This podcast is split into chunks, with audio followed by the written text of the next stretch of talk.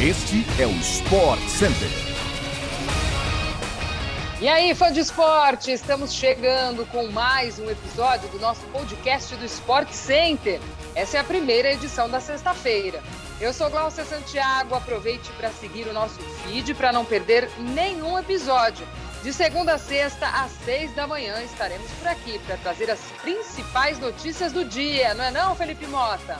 Beijo, Glaucia. Eu sou Felipe Mota, sempre um prazer estar aqui no podcast. Fica aqui um recado para o fã de esporte. Hoje à tarde, o podcast do Sport Center terá uma segunda edição, então fique ligado. Também estaremos na ESPN no Star Plus, ao vivo em quatro edições, 11 da manhã, 4 da tarde e à noite, às 8 e 11 horas.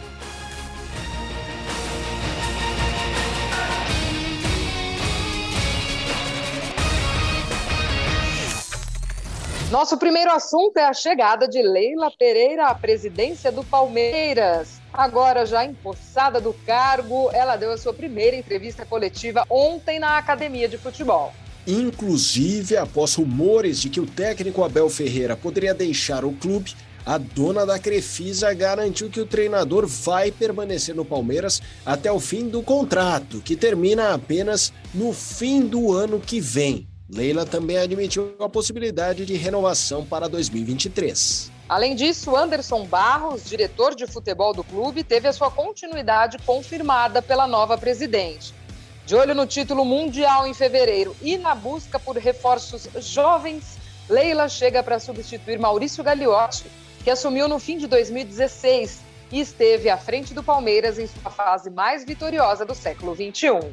Felipe, desde 2015 temos esta parceria da Crefisa com o Palmeiras e acho que era algo natural que a Leila chegasse em algum momento à presidência do clube.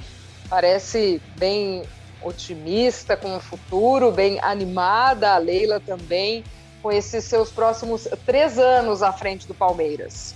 Sim, disse inclusive que vai fazer a melhor gestão da história do clube e valorizou o trabalho em conjunto. Eu acho o seguinte: se a história do Abel Ferreira tá fechada, é isso mesmo, vai ficar, não tem reforço melhor. Óbvio que reforçar o clube é importante, jogadores novos, alguns uh, precisam sair para dar aquela refrescada ali no vestiário, mas Abel Ferreira ficar para 2022 ia ser, sem dúvida, um grande presente de Natal para a torcida, Glaucio.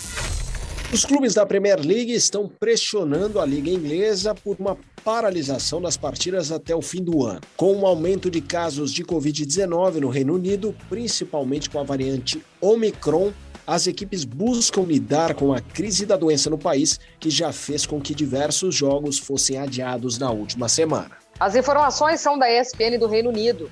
A paralisação duraria até o dia 15 de janeiro e quatro rodadas da Premier League não aconteceriam neste período. Ainda segundo os relatos, o maior temor no país é que o sistema de saúde fique sobrecarregado antes do Natal. O técnico do Brentford, Thomas Frank, já pediu pela suspensão dos jogos deste fim de semana e também da Copa da Liga Inglesa. A equipe comandada por Thomas, inclusive, sofreu com 13 casos positivos de Covid-19. E, Glaucia, não é o único, né? Se a gente pegar a lista, a lista é muito grande, são vários times passando por problemas. É, até me chamou a atenção outro dia numa transmissão, né? Jogos adiados, adiados. E no jogo que teve do Liverpool com o Newcastle, todo mundo na arquibancada, assim, sem máscara. Eu pensei, pera, tem alguma coisa que não tá batendo nessa não tá história aí. Certo. Mas enfim, a gente tá vendo também na NBA movimento assim, na NFL, ou seja, competições nos Estados Unidos, o Omicron chegou aí para dar uma alterada nos rumos da Covid-19. Felizmente, menos óbitos, até em função das vacinas, mas muitos casos. Pois é, pelo menos cinco jogos no fim de semana já cancelados o Leicester, por exemplo, teve jogo adiado porque não tinha jogadores suficientes disponíveis. Então a coisa tá, tá crescendo, né? De tamanho, parece que está assustando essa onda de, de Omicron, essa variante da Covid-19. Alguns jogos na Alemanha também estão correndo o risco de ser sem público novamente. É, a coisa tá. Parece que está apertando pelo lado de lá. De qualquer maneira, Todas as informações de futebol inglês, Premier League, você acompanha com a gente na ESPN, no Star Plus, tudo para ficar bem informado sobre a liga inglesa e também futebol europeu. O uruguaio Edinson Cavani, atualmente na reserva do Manchester United, virou prioridade no Barcelona, segundo apurado pelo ESPN.com.br. O plano seria contratar Cavani até janeiro para substituir Sérgio Agüero, que anunciou sua aposentadoria nesta semana devido a um problema no coração. O contrato do atacante com o Manchester United vai até o fim de junho do ano que vem o que o libera para assinar um pré-contrato com qualquer clube a partir de janeiro. A equipe catalã entrou em contato com o staff de Cavani e coloca o uruguaio como prioridade em sua busca por reforços. De acordo com a apuração do nosso site, a solução do Barcelona para tirar Cavani do United antes do fim do contrato seria assumir parte dos valores que os ingleses pagariam ao atacante até junho.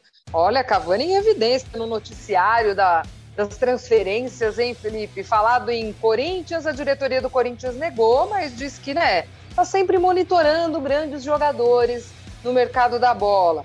Até já surgiu uma história de talvez o Palmeiras pudesse entrar nessa briga também, dar o chapéu no Corinthians.